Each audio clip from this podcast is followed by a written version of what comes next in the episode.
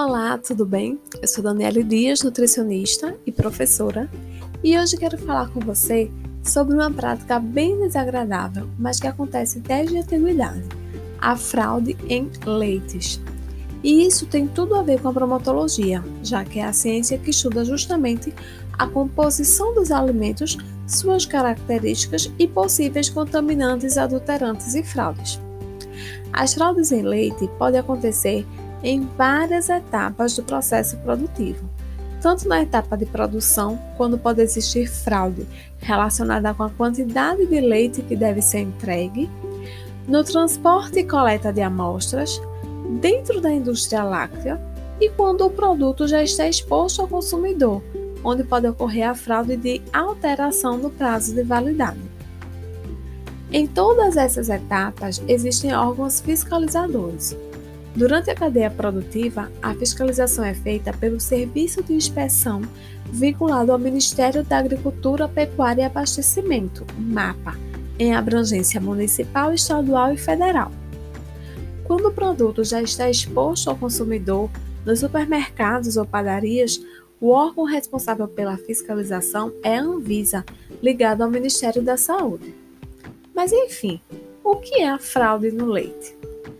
É qualquer prática que adicione ou retire substâncias do leite.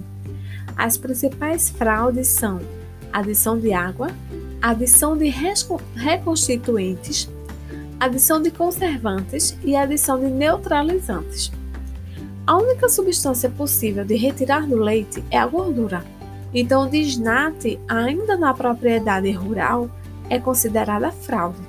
A legislação permite que apenas a indústria desnate o leite, podendo oferecer ao consumidor os leites desnatado e semidesnatado. Sobre as fraudes de adição, podemos citar a adição de água, que tem a finalidade de aumentar o volume de leite. Pode-se identificar pela análise do ponto de congelamento e densidade do leite, pois estes são alterados com a adição da água. A aguagem também pode prejudicar a qualidade microbiológica do leite, já que muitas vezes a água adicionada não é tratada. Também pode ocorrer a adição de reconstituintes, quando há a adição de substâncias para mascarar a adição de água. São chamadas de reconstituintes exatamente por reconstituírem a densidade ou a crioscopia do leite. A adição de sal, açúcar ou álcool e o citrato podem compensar a adição fraudulenta de água, corrigindo o ponto de congelamento.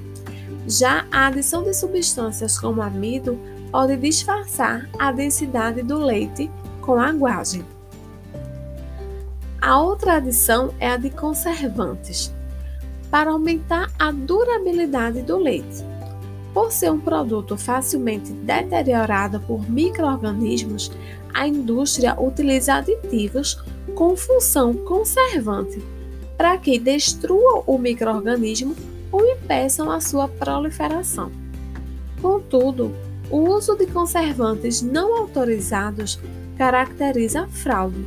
É o caso da adição de água oxigenada, hipoclorito de sódio ou água sanitária e formol. Essas substâncias prejudicam diretamente a nossa saúde. São compostos tóxicos que, quando ingeridos, podem provocar intoxicação aguda, irritações e queimaduras no trato gastrointestinal, ou ainda, quando ingeridos em pequenas quantidades e frequentemente, podem ter efeitos carcinogênicos. Para detectar esse tipo de fraude, é necessário análise específica para cada tipo dessas substâncias, o que dificulta a sua realização na rotina do laboratório. Ainda pode ocorrer a fraude por adição de neutralizantes para mascarar a acidez por fermentação microbiana. Durante o processo de deterioração, os microorganismos produzem diversos metabólitos que alteram a composição natural do leite. Podemos citar a deterioração provocada por microorganismos que degradam a lactose e produzem ácido lático. O ácido lático diminui o pH do leite e é o que popularmente chamamos de leite azedo. Para encobrir esse processo, substâncias básicas são adicionadas, como bicarbonato de sódio, cal e hidróxido de sódio, também chamado de soda cáustica. Os neutralizantes possuem efeito apenas no pH, ou seja, não destrói os micro-organismos e permite um ambiente favorável à multiplicação de micro-organismos.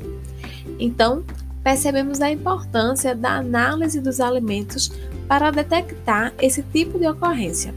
Espero que vocês tenham gostado do conteúdo. Um forte abraço!